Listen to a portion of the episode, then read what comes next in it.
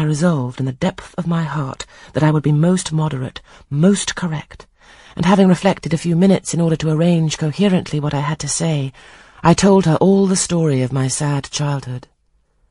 Exhausted by emotion, my language was more subdued than it generally was when it developed that sad theme, and mindful of Helen's warnings against the indulgence of resentment, I infused into the narrative far less of gall and wormwood than ordinary.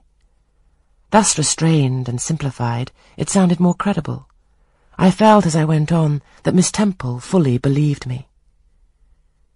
In the course of the tale, I had mentioned Mr. Lloyd as having come to see me after the fit, for I never forgot the, to me, frightful episode of the Red Room, in detailing which my excitement was sure, in some degree, to break bounds, for nothing could soften in my recollection the spasm of agony which clutched my heart when Mrs. Reed spurned my wild supplication for pardon and locked me a second time in the dark and haunted chamber.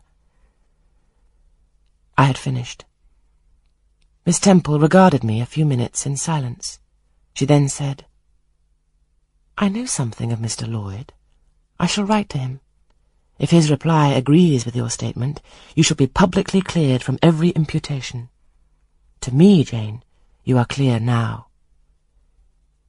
She kissed me, and still keeping me at her side, where I was well contented to stand, for I derived a child's pleasure from the contemplation of her face, her dress, her one or two ornaments, her white forehead, her clustered and shining curls and beaming dark eyes, she proceeded to address Helen Burns.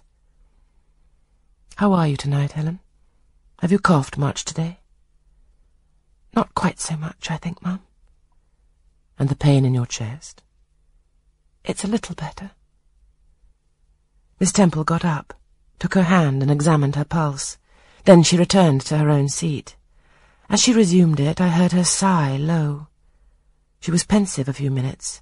Then, rousing herself, she said cheerfully, But you two are my visitors tonight. I must treat you as such. She rang her bell. Barbara, she said to the servant who answered it, I have not yet had tea. Bring the tray and place cups for these two young ladies. And a tray was soon brought. How pretty to my eyes did the china cups and bright teapot look, placed on the little round table near the fire. How fragrant was the steam of the beverage, and the scent of the toast, of which, however, I, to my dismay, for I was beginning to be hungry, discerned only a very small portion. Miss Temple discerned it too.